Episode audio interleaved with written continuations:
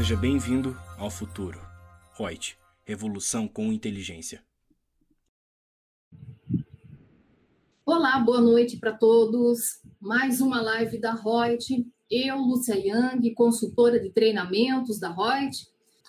Gente, nosso tema de hoje aqui vai ser sobre aplicação financeira, os rendimentos de aplicação financeira. Qual que é o tratamento tributário disso tudo? Como que se dá um tratamento tributário de, pra, na pessoa física, no Simples Nacional, numa pessoa jurídica imune, como que se dá num lucro presumido, no lucro arbitrado e no lucro real, tá?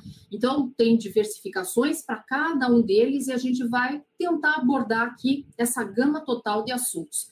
Então, hoje eu preparei slides que o pessoal gosta, né? Fazia ó, um tempão que a gente não tinha material, e aí fica disponibilizado para vocês. Aí vocês podem fazer uso, pesquisar, trocar com outras pessoas, que o conhecimento, quanto mais vai sendo repassado para demais pessoas, eu acho que ele só fortalece a nossa classe, principalmente sendo uma informação correta, com fundamento legal, que é o que nós propomos aqui sempre para vocês. Então, vamos compartilhar aqui e começar tributação sobre rendimentos financeiros. Lúcia, mas não é um assunto simplesinho? Não é tão simplesinho, gente. Tem um monte de detalhezinhos aí que nós temos que pensar bem para não estar pagando a mais, pagando a menos, deixando de usar algum tipo de benefício, alguma coisa existente. Então, para isso que nós estamos trazendo esse tema hoje que eu acho bem legal. Primeiro, a fundamentação legal, né? Eu sempre gosto de trazer qual é a base legal no qual eu me pautei para poder estudar o assunto e trazer aqui para vocês. Então, primeiro, é um regime tributário que vão estar sujeitas esses sujeitos, né, todos esses rendimentos de aplicação financeira de renda fixa e também estão previstos os de renda variável, tá? Então a gente vai falar um tiquinho só de renda variável, o que que abrange, mas o foco é mais renda fixa, que é nesse que o pessoal mais está fazendo é, as aplicações. Então, a fundamentação legal, a lei 8981 de 95, artigos 65 até o 71, temos ali o artigo 76 também ao 82 dessa mesma lei, a lei 11.033 de 2004 e a instrução normativa 1585 de 2015. Então, de lá para cá, o que está valendo aí em termos da legislação que abrange rendimentos de aplicação financeira, está aí. E aí, é claro, ah, mas e no PIS? E na COFINS? Aí está na legislação própria de PIS e COFINS. Ah, e do imposto de renda e tal. Cada uma das bases estão ali. Mas o fundamento para aplicação financeira é dentro disso daqui, tá? Então, vamos curtir um pouquinho. Renda variável. O que, que abrange a tal renda variável? Primeiro, o que, que diferencia uma renda fixa da renda variável? Renda fixa, quando eu faço uma aplicação em renda fixa, o próprio banco, a instituição financeira ou equiparada, já faz a retenção, o recolhimento do imposto de renda retido na fonte e me dá o valor líquido. E aí, é claro, para cada tipo de pessoa que está investindo em renda fixa, vai ter um tratamento tributário diferenciado dessa receita. Bom, e na renda variável? Aí é o próprio contribuinte. Por exemplo, vou em bolsa de valores fazer lá uma aplicação. Cabe a mim, aplicadora, preencher a DARF com os códigos todos pertinentes, a alíquota que é referente a isso e recolher aos cofres públicos. Não é a bolsa de valores que vai fazer isso para mim, sou eu mesma, né, a própria beneficiária desse rendimento. Então aí já começa o diferencial grande de um para outro. Bom, eu coloquei ali para vocês, compõe-se de ativos de renda variável, quais sejam, aqueles cuja remuneração ou retorno de capital não pode ser dimensionado no momento da aplicação. Claro, eu estou fazendo aplicações, por exemplo, em bolsa de valores. Eu sei quanto que vai dar, eu sei se a bolsa vai subir, os índices dela vão subir ou se vão cair, eu não sei. É uma opção de risco, é inseguro, então eu não sei qual é a rentabilidade que vai dar. É diferente de uma renda fixa, que eu aplico e eu já tenho mais ou menos uma base de quanto que aquilo vai retornar, dependendo do tipo de aplicação. Então, ali, ó, são eles como rendas vari... renda variável, ações, cotas ou quinhões de capital, o ouro, ativo financeiro, contratos negociados nas bolsas de valores, de mercadorias, de futuros e assemelhados. Então, isso é renda variável e que cabe a mim, que estou fazendo a aplicação, recolher em código no DARF. A alíquota é bem menor, com toda certeza, porque como é de risco, né, e por isso que o pessoal ganha. Quando ganha, ganha bastante e porque a tributação é menor, mas é uma operação de maior risco. Agora, e na renda fixa, que é a própria instituição financeira que faz a retenção, faz o recolhimento do imposto de renda e me paga o valor líquido. Para esse, aí também nós vamos ter alíquotas diferenciadas por prazo em que essa, esse rendimento, esse valor está aplicado. Mas já chegamos ali. O que, que abrange a renda fixa?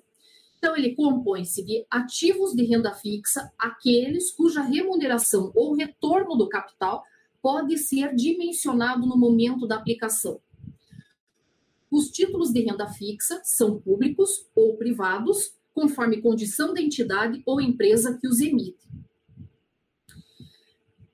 Como títulos de renda fixa, nós podemos citar notas do Tesouro Nacional, os bônus que são emitidos pelo Banco Central, os títulos da dívida agrária, bem como títulos estaduais e municipais. Como títulos de renda fixa privados, daí são aqueles emitidos por instituições, empresas de direito privado, citam-se letras de câmbio, certificados de depósito bancário, recibos de depósito bancário e debêntures. Só isso? Não, tem muito mais ainda. Porque nós temos outras operações que são equiparadas a um rendimento de aplicação financeira de renda fixa. Então, aqui, ó, equipara-se a operação de renda fixa para fins da incidência do imposto de renda incidente na fonte, operações de mútuo, que nós já tivemos aí né, uma live falando sobre mútuo, que é o contrato de empréstimo, e que daí é calculado em cima do juro que é pactuado né, entre as partes.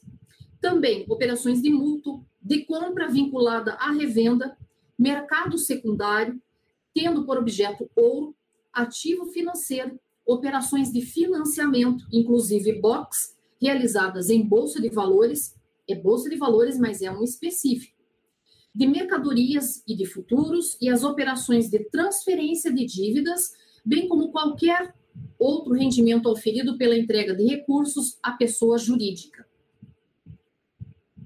Bom, a tributação do IR-FON que tem em cima desse rendimento de aplicação de renda fixa.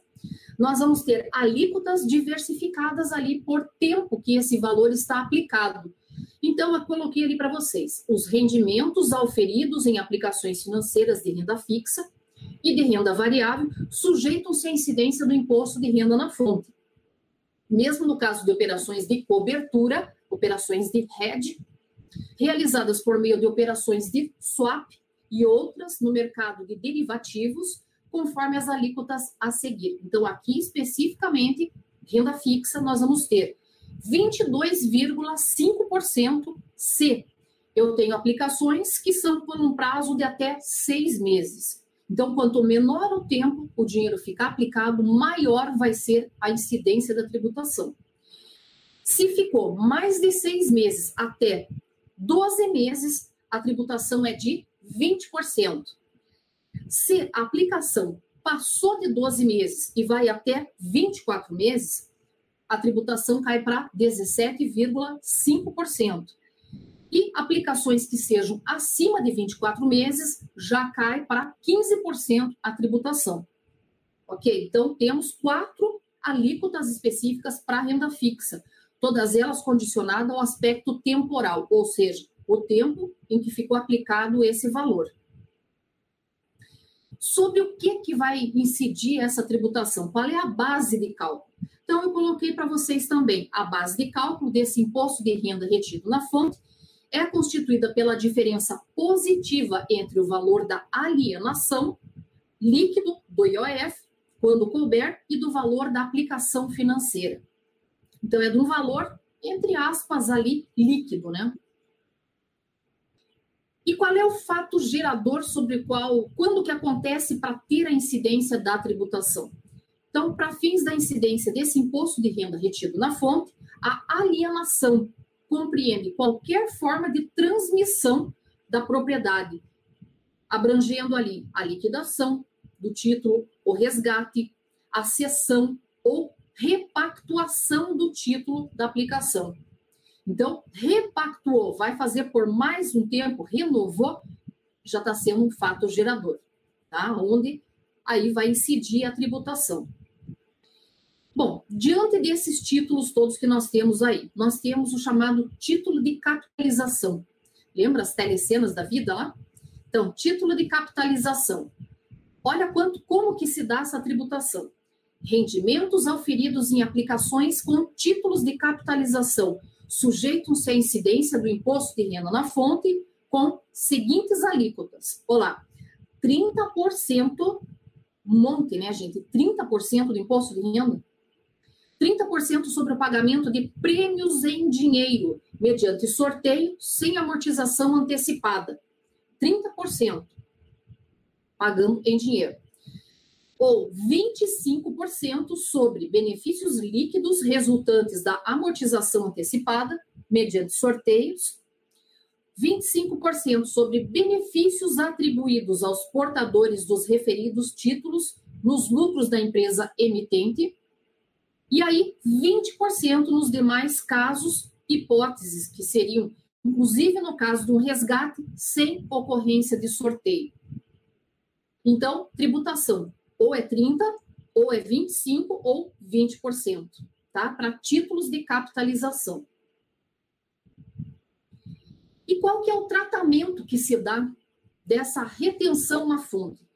Porque, na verdade, ou eu posso ter uma tributação definitiva, exclusiva à fonte, ou eu posso, digamos, ser isenta, ou eu posso, por exemplo, é, fazer com que esse valor da, desse rendimento seja somado às demais receitas que compõem a base de cálculo e ser ofertada a tributação e daí o imposto retido ser compensado.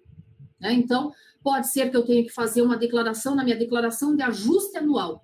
Então, vamos ver por cada um desses regimes tributários até chegar lá na pessoa física, o que, que recai de tributação, qual é a tratativa que eu dou em cima dessa tributação ali, dessa retenção na fonte. Primeiro, se eu for tributada conforme lucro real.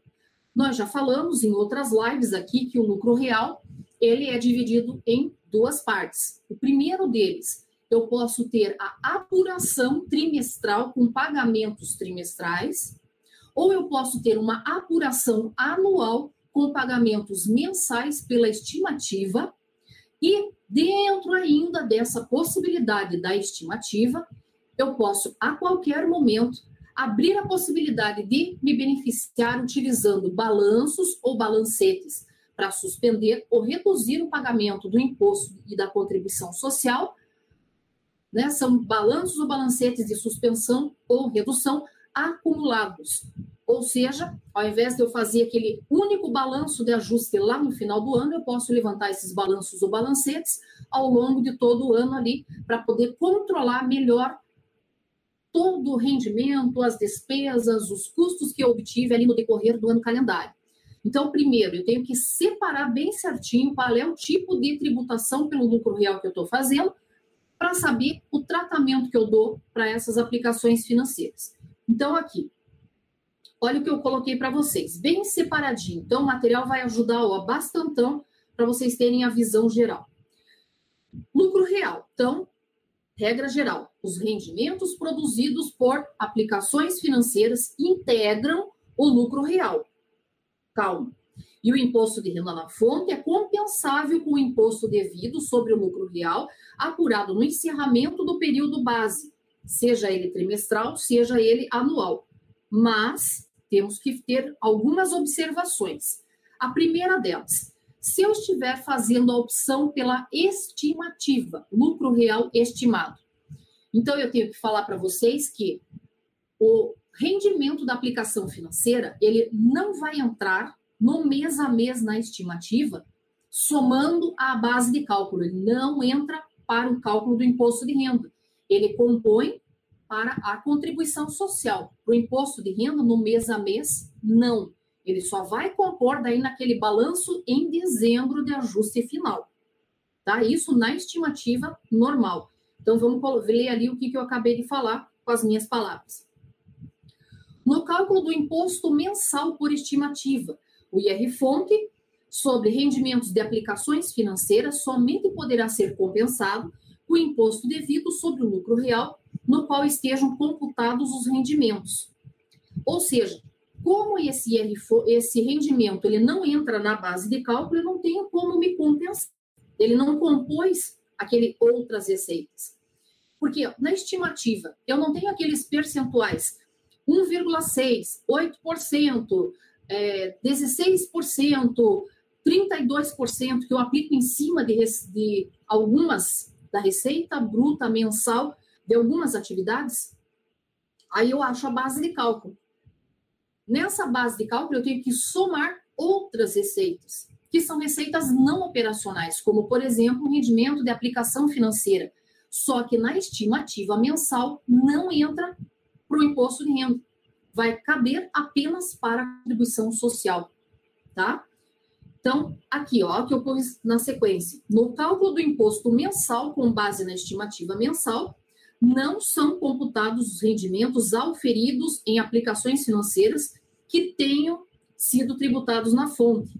E o IR-fonte, sobre esse ente, não poderá ser compensado com o imposto mensal calculado na forma estimada. Porque eu só posso abater, compensar esse imposto de renda retido na fonte quando o rendimento compôs a minha base de cálculo. Como a aplicação financeira não compõe a base de cálculo no mês a mês na estimativa, eu não vou poder me compensar desse R no mês a mês. Eu vou poder fazer jus a colocar todo esse rendimento de aplicação financeira no meu balanço de dezembro e lá poder abater o imposto de renda retido na fonte incidente da aplicação financeira, que foi uma antecipação.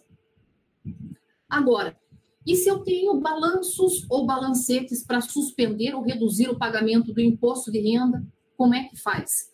Aí sim, o rendimento da aplicação financeira compõe a base de tributação. Por quê? Ele não vai compor na minha declaração lá do meu balanço de ajuste final em dezembro? Então, já que ele vai compor naquele de dezembro, é claro que ele também vai compor em cada um desses balanços ou balancetes acumulados que eu faço. Então, é como se eu estivesse fazendo aquele balanço lá de dezembro, eu vou fazendo vários ao longo do tempo, para ir auto encaixando ali meu resultado, compensando o lucro com prejuízo 100%, fazendo todos os cálculos, auto ajustando para não ter nem valor a pagar para o fisco e nem valor do fisco ter comigo para que eu possa me compensar ou me restituir. É para pagar o que é o específico dotado dentro da legislação.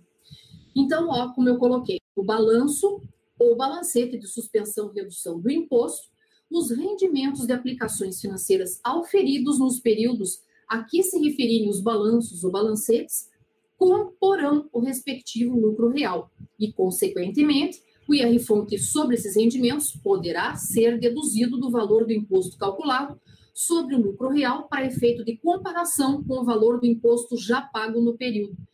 Por quê? cada vez que eu vou usar o balanço de suspensão e redução, eu vou compensar. Quanto que deu na estimativa para eu pagar no mês? X.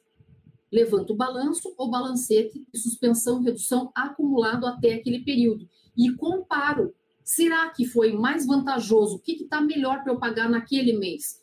É pela estimativa ou é pela suspensão redução? Então, na estimativa, a aplicação financeira não entra para o cálculo do imposto de renda, mas nos balanços balancetes entra, tá? E daí, é claro, eu desconsidero a cada vez que eu for levantar um balanço um novo balancete para suspender ou reduzir o pagamento do imposto de renda. Agora, e para o cálculo da contribuição social sobre o lucro na estimativa?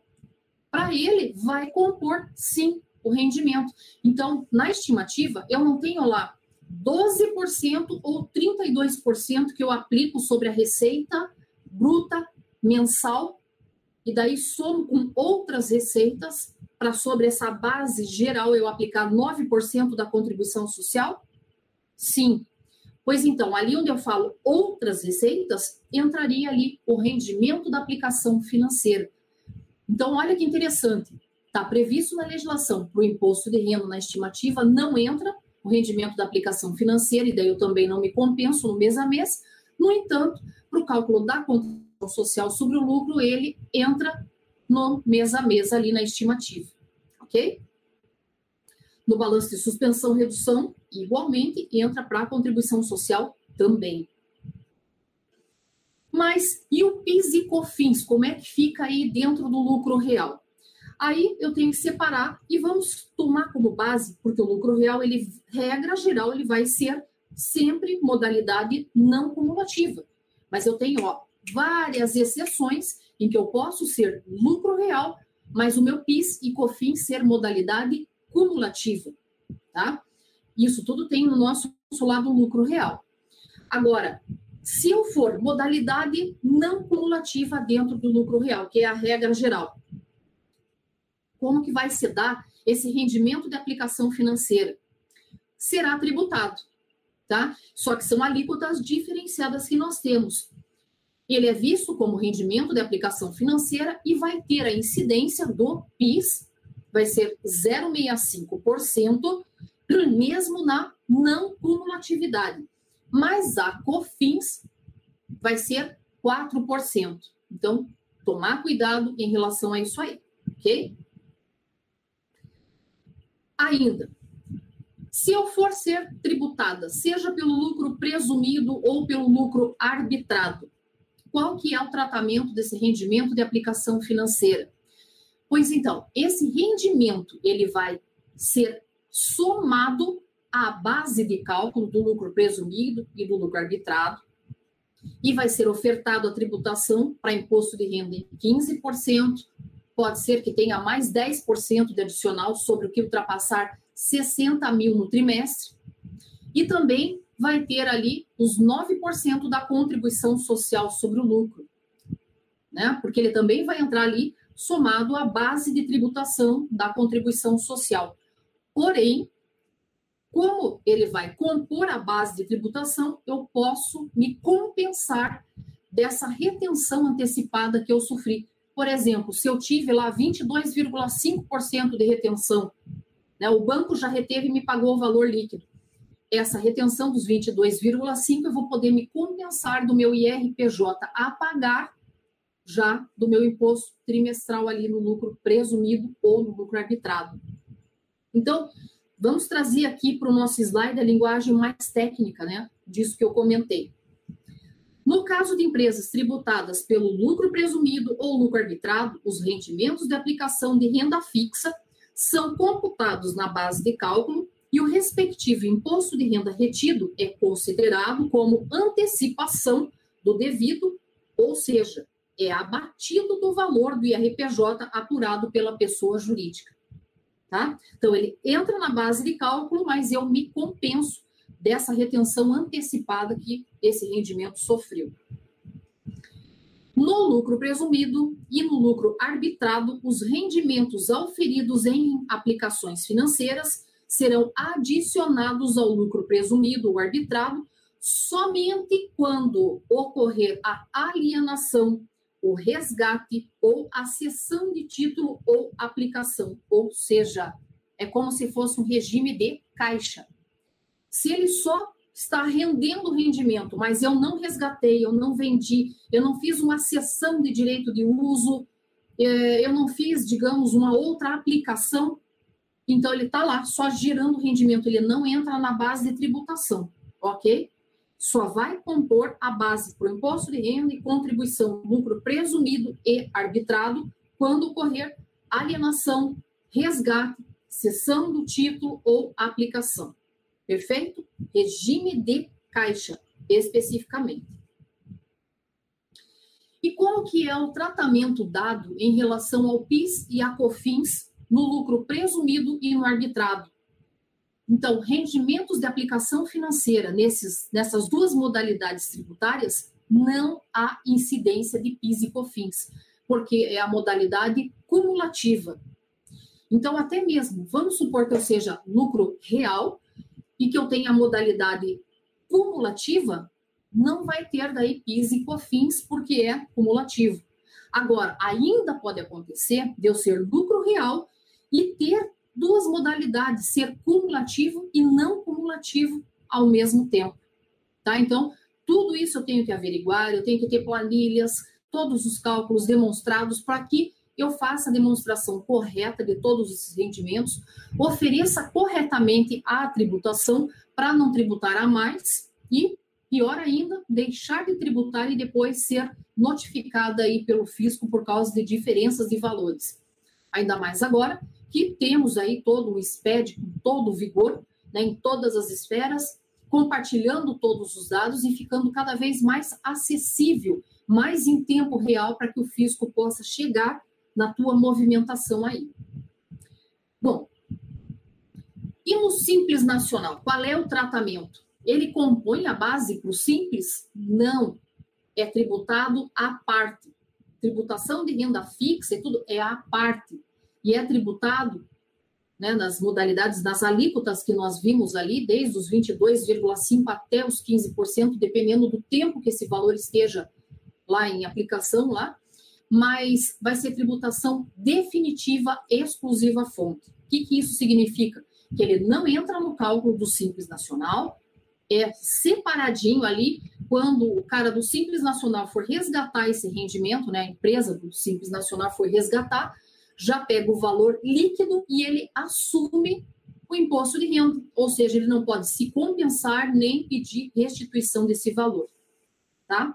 Então, como eu coloquei ali na linguagem técnica, os rendimentos de aplicação de renda fixa não são computados na base de cálculo e o imposto de renda retido é definitivo, exclusivo na fonte. Beleza? Tá indo muito rápido, gente? Será? É que eu me entusiasmo com a matéria e vou. Espero que vocês estejam gostando. Deixa eu ver aqui a Débora, senão ela briga comigo. Ela diz: Lúcia, Olha aqui no chat. Vamos lá. Aline Garcia está dando boa noite. Aline, ótima noite para você. O Rubens Welson também, uma ótima noite. O Jorge Costa Siriano. O Eloy Prata, que está fazendo o nosso curso aí do lucro real. Eloy, espero que você esteja gostando mesmo. A gente tem né, um canal aberto ali direto para trocar, para tirar trocar dúvidas, não, né? Pelo amor de Deus, para trocar dúvida, não, para tirar dúvidas, né? Para podermos conversar. Ó, o Paulo Eduardo Nascimento também está aqui, uma ótima noite. Quem mais? O Amauri Martins, dando boa noite. A Lurdinha Siqueira. E a Lurdinha falou aqui: você estava falando do lucro presumido. O banco não envia trimestral Posso fazer anual? Olha, Lurdinha, o certo é trimestral. Porque como o lucro presumido é trimestral, é um balanço, são quatro balanços, um independente do outro, você não pode, porque senão você está é, mexendo no, no, dizer da própria legislação. Né? Então, o certo é trimestral. Tá, o banco não manda, mas aí você tem que cobrar do teu cliente para que ele te forneça os extratos. Isso ele pode tirar rapidinho dessas aplicações. E ele tem como te dizer se ele resgatou, se ele fez cessão de, de, de uso, né? Cessão de direito de uso do título, se ele alienou, enfim. Ele que tem que te passar. Então, aquilo que eu sempre falo, sempre, todas as minhas aulas, tudo que eu posso, sempre digo, tem que ter uma espécie de um manual de cliente, aonde eu, contadora, tenho que colocar ali tudo o que eu quero que o meu cliente colabore comigo.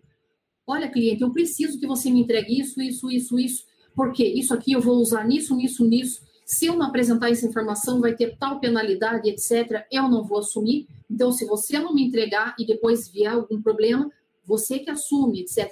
Faz o cara ler tudo, né? O que você faz lá, um cadernão lá de, de contrato com o cara, do manual do cliente. Lê junto com ele, explica todas as condições e embaixo coloca um termo. É, estou ciente de todas as informações e compreendi todos os dados que foram lidos junto com o contador. e faz o cara assinar e coloca a data. Porque aí, se, digamos, tiver, é, por exemplo, o cara entrar com alguma ação do direito do consumidor, porque afinal você vendeu um serviço e está entregando às vezes outra coisa. Se é, direito civil, direito penal, qualquer coisa, você está resguardada de toda a orientação que você deu, que a função primordial do profissional de contabilidade é orientação. Orientou, porque só de boca você não tem como provar, mas se você tem um manual, ou se você tem, por exemplo, um tipo de um boletim, alguma coisa que você entregue, ou coloque no site teu lá, direto com as informações, a informação estava lá. Se o cara não quis se orientar, não quis saber, aí o problema dele. Ninguém pode alegar o desconhecimento da legislação. Então, Lourdinha, eu já te digo, não pode fazer anual, não. Se o lucro presumido é trimestral, é trimestralmente que tem que incluir na base de tributação quando houver essa alienação, resgate, essa cessão de direito de uso, tá? Aí sim ele compõe a base para tributação e você abate do IR fonte para ele beleza? Senão você também está ferindo até mesmo regras de princípio da competência, né? Que você vai estar tá usufruindo, digamos, de uma de uma antecipação daquela retenção, tudo só no final do ano, ele vai distorcer um resultado que seria periódico, de cada três meses, tá? O Jorge de Sinop, conheço o Jorge também. Esses dias ele me mandou no, no LinkedIn lá Lembra de mim? Lembro, Jorge, claro que eu me lembro de você. Um grande abraço, saudades aí desse nosso Mato Grosso maravilhoso.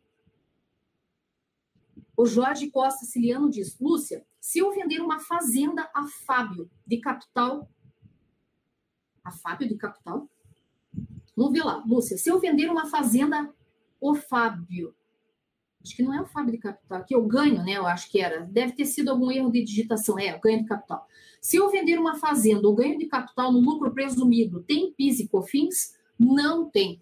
Ganho de capital no PIS e COFINS no presumido não tem, tá? Nem no presumido e nem no lucro real. Tá? Ganho de capital está livre de PIS e COFINS, independentemente do regime tributário, ok? A Lurdinha fala, Lúcia, verifico anualmente que os bancos enviam a DIRF da empresa para a Receita Federal com os rendimentos auferidos. Mesmo sendo lucro presumido, tem que aguardar o resgate, cessão, alienação para fazer o ajuste? Sim, tem. Ah, mas daí talvez não vá bater. Batem sim os valores. O fisco tem outros mecanismos, outros meios para ele poder confrontar todos esses valores. E hoje nós temos lá o e-financeira, né? Que é um dos formatões ali do, do SPED, e que ali, se você, pessoa física, movimentou um valor X lá por ano, é, por ano não, por mês, 2 mil, e na pessoa jurídica também fez uma movimentação dentro do mesmo determinado valor, o banco já é obrigado a informar isso para a Receita Federal. Então, eles estão sabendo de onde é que está vindo o valor, para onde é que está indo, né? E daí você também não tem, às vezes, como omitir determinados valores, porque vai compor o resultado da empresa e que vai alterar até mesmo uma forma de tributação, uma distribuição de lucros, por exemplo, que você faça para a empresa, para o empresário, né, no caso, ou empresa mesmo, que pode ser um sócio pessoa jurídica. Então, tudo é muito vinculado, pessoa, é, a tributação da pessoa física, da jurídica, tudo isso aí, e a base disso tudo é a contabilidade. Por isso que eu digo, o contador tem tudo nas mãos. Basta ele colocar tudo em ordem, ele condicionar, ele educar o empresário a fazer a coisa certa, é mostrar os benefícios de fazer a coisa correta. E aí, com base nisso, ele ganha diferencial de mercado. E, claro, vai sofrer muito menos autuações e tudo e vai estar fazendo a coisa correta. É que o grande problema é que a gente faz as coisas erradas há muito, muito tempo. Né? Daí, quando vem uma mudança assim, com toda essa sistemática de cruzamentos, a pessoa se assusta e diz: Meu Deus, mas nunca foi assim, nunca fui pego, nunca deu nada. Nunca, mas nunca a gente teve também um sistema tão forte, tão potente para pegar todos esses dados. E eu sempre digo: não significa também que o fisco vai pegar você agora. Mas ele tem tempo lá para frente e dali a pouco ele pode chegar e dizer: ó, vem cá, senta aqui comigo Vamos conversar. Por que, que lá atrás você não fez isso, isso, isso? Ó, tinha essa legislação que dizia, que dizia assim, assim, assado. Entende? Aí você, como contador, responde pelo negócio. Então é bem sério aí nesse sentido. Beleza. Então, Jorge, abraço. Jorge Costa também e a Lurdinha também. Maravilha. Vamos lá. E se eu sou uma pessoa física?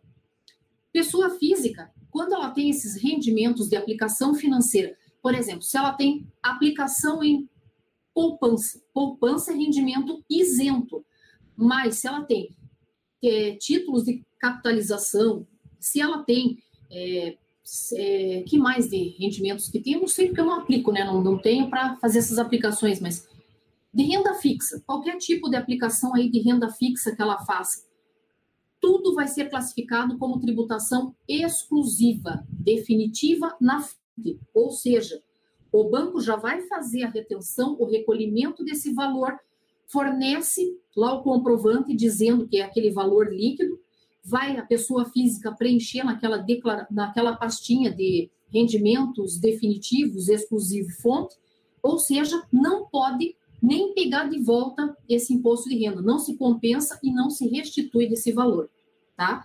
Morreu com esse valor. Então, ali, ó, o imposto de renda retido na fonte sobre rendimentos de aplicações financeiras auferidos por pessoas físicas é exclusivo na fonte, ou seja, rendimentos serão tributados na declaração de ajuste e o imposto retido na fonte não será compensado com o devido na declaração né? Mais ainda, eu falei lá que a pessoa física pode ter rendimentos isentos. Obrigada, Rubens. Também boa noite para você.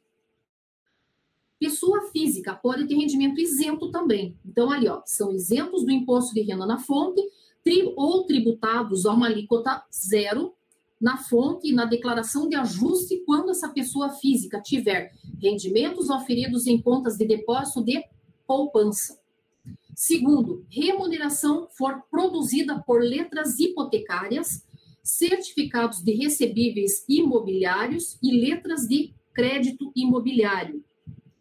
Também, quando tiver remuneração produzida por certificado de depósito agropecuário, warrant agropecuário, certificado de direitos creditórios do agronegócio, letra de câmbio do agronegócio, e certificado de recebíveis do agronegócio.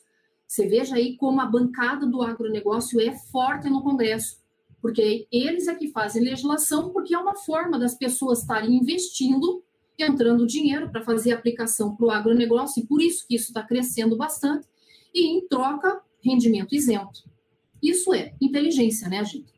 Ó, e o outro também que não sofre a tributação, a remuneração produzida por cédula de produto rural com liquidação financeira, instituída pela Lei 8929 de 94, com alteração na legislação, desde que negociada no mercado financeiro, rendimentos e ganhos de capital produzidos por debêntures emitidas por sociedade de propósito específico, que nós já fizemos também uma live sobre essa sociedade aí por certificados de recebíveis imobiliários e por cotas de emissão de fundo de investimento em direitos creditórios emitidos conforme o artigo 48 e por cotas de fundo de investimento em direitos creditórios a que se refere o parágrafo 13 do artigo 34 da Instrução Normativa 1585 de 2015.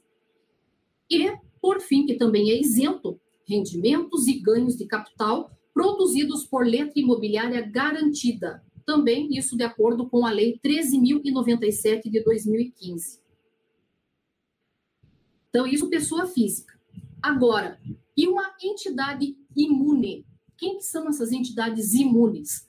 Os templos de qualquer culto, são os partidos políticos e suas fundações, são as instituições educacionais sem fins lucrativos, são as entidades beneficentes de assistência social sem fins lucrativos, todos eles previstos no artigo 150, inciso 6 da nossa Constituição Federal de 88.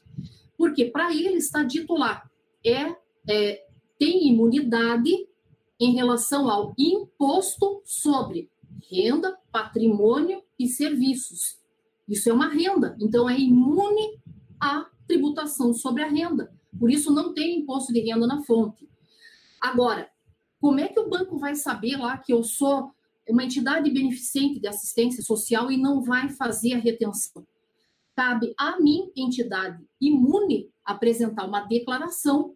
E aí a própria instrução normativa já traz um modelinho que você pode até fazer por cunho próprio, dizendo: é, sou uma entidade imune conforme a Constituição Federal de 88, é, artigo 150, a linha.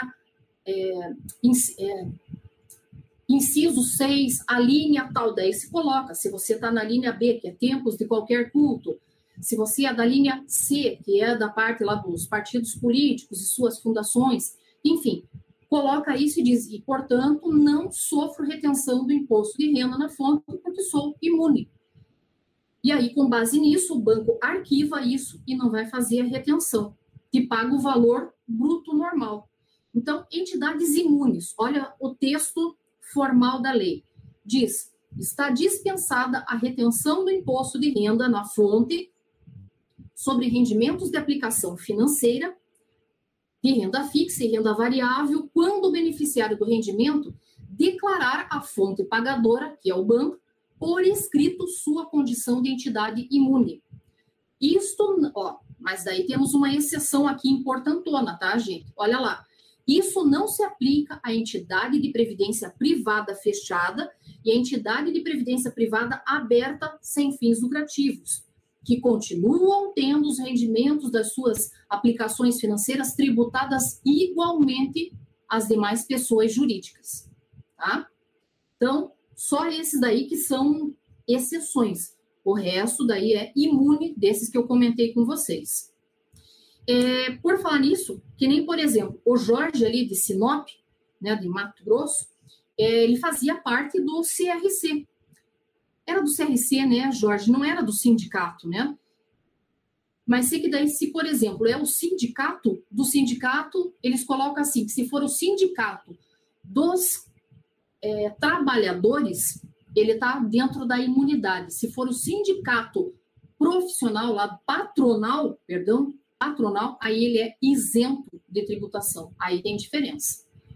Os isentos sofrem tributação, o imune não sofre. E ainda, em termos de dispensa de retenção ou de pagamento, olha que legal esse aqui. Estão dispensados a retenção na fonte e o pagamento em separado do imposto de renda sobre rendimentos ou ganhos auferidos em aplicações financeiras de renda fixa, de titularidade de instituição financeira, sociedade de seguro, de previdência e de capitalização, sociedade corretora de títulos, valores mobiliários e câmbio, sociedade distribuidora de títulos e valores mobiliários ou sociedade de arrendamento mercantil. Porque eles são ali, tipo, como se fosse ali uma equiparado uma instituição financeira. E, portanto, como é da atividade deles, eles não têm essa retenção na fonte. Estão dispensados dessa tributação. Agora, e se por um acaso é uma operação que é realizada aqui no país por um residente ou domiciliado fora do país? O cara está fazendo aplicação financeira aqui. Como é que é o tratamento tributário disso? Coloquei aqui para vocês também. Olha lá residentes ou domiciliados no exterior sujeitam-se às mesmas normas de tributação pelo imposto de renda previstas para os residentes e domiciliados no país em relação aos rendimentos decorrentes de aplicações financeiras de renda fixa e em fundos de investimento, exceto na hipótese de investimentos sujeitos ao regime especial. E aí eu fui dar uma olhada nessa parte de rendimentos é, sujeitos a esse regime especial para esse tipo, eles têm daí uma aplicação, uma alíquota em cima dessa aplicação de 20%, tá? Então é bem específico. E outra coisa ainda também que tem que ver interessante, será que o nosso país não tem, às vezes, algum acordo para evitar uma dupla tributação com um país estrangeiro? E aí a gente entra no site da Receita Federal, lá onde tem, onde busca, né, lá aquela parte de busca, você coloca países com tribu, é, acordos para evitar a dupla tributação, né, ou acordos é, internacionais, alguma coisa assim. E nisso aparece uma relação de quais são os países com os quais o Brasil assinou um tratado para evitar a dupla tributação, para o cara não ser tributado aqui e lá fora. Só que não são muitos países, tem alguns. E só que também não significa que eles são isentos, por exemplo, para aplicação financeira. Para cada tipo desses tratados aí foi feita uma coisa. Alguns foi sobre rendimento do capital, outros sobre renda, enfim. Cada um dos tratados tem uma disposição diversa. Tá? Tem alguns tratados que são melhores, abrangentes, né? abrange mais situações, e outros são assim bem restritos. Para cada um desses países tem decreto, tem resolução, tem instrução normativa, e aí, dependendo se é com um país estrangeiro, interessante ler esses decretos para ver se tem alguma coisa para não ter que estar tá pagando em duplicidade e depois, ó, demorar para poder ter de volta esse valor. Principalmente agora, no momento que ninguém está tendo dinheiro em caixa, assim, para poder disponibilizar. Então, a gente tem que fazer, assim, o mais justo possível, tudo dentro dos conformes ali da legislação. Vamos ver se temos mais algumas perguntinhas. Eu acho que é isso, gente, aqui que eu tinha preparado para vocês. Deixa eu interromper aqui o compartilhamento, sabendo que esse material aqui eu disponibilizo para vocês. Eu já passei para o nosso pessoal, não sei se dá para, se a Débora consegue já colocar ali na, nos links para vocês terem acesso. Mas se vocês tiverem, já podem ficar ali com o material também. Quero ver uma coisa, se eu consigo compartilhar por aqui. Eu acho que não, né, gente? o chat eu não tenho aqui, ele não tem essa. É diferente, acho que do Zoom, porque no Zoom tem como você compartilhar e mandar. Bom, ela ali está me falando que depois eles colocam o material. Então, gente, esses slides vão ficar disponibilizados para vocês, que tem ali a fundamentação legal, e procurei, dentro do possível, colocar as tributações do IR Fonte e qual é a tratativa que se dá dessa retenção antecipada no, na pessoa física no simples, no lucro presumido e arbitrado, nas duas formas ali do lucro real, e também na parte do estrangeiro, nos estrangeiros e nas entidades imunes. Então, seis situações eu tentei abranger aqui com vocês nesse curto espaço de tempo. Eu espero que tenha sido bacana, né? Que vocês tenham curtido ali um pouco mais. E tá aí à disposição. Gostou do nosso podcast? Acesse youtube.com barra aí e assista a versão em vídeo. Deixe seu like, compartilhe com seus amigos e se inscreva no nosso canal. E não se esqueça de ativar as notificações para acompanhar nossos conteúdos semanais. Aproveite! Até mais!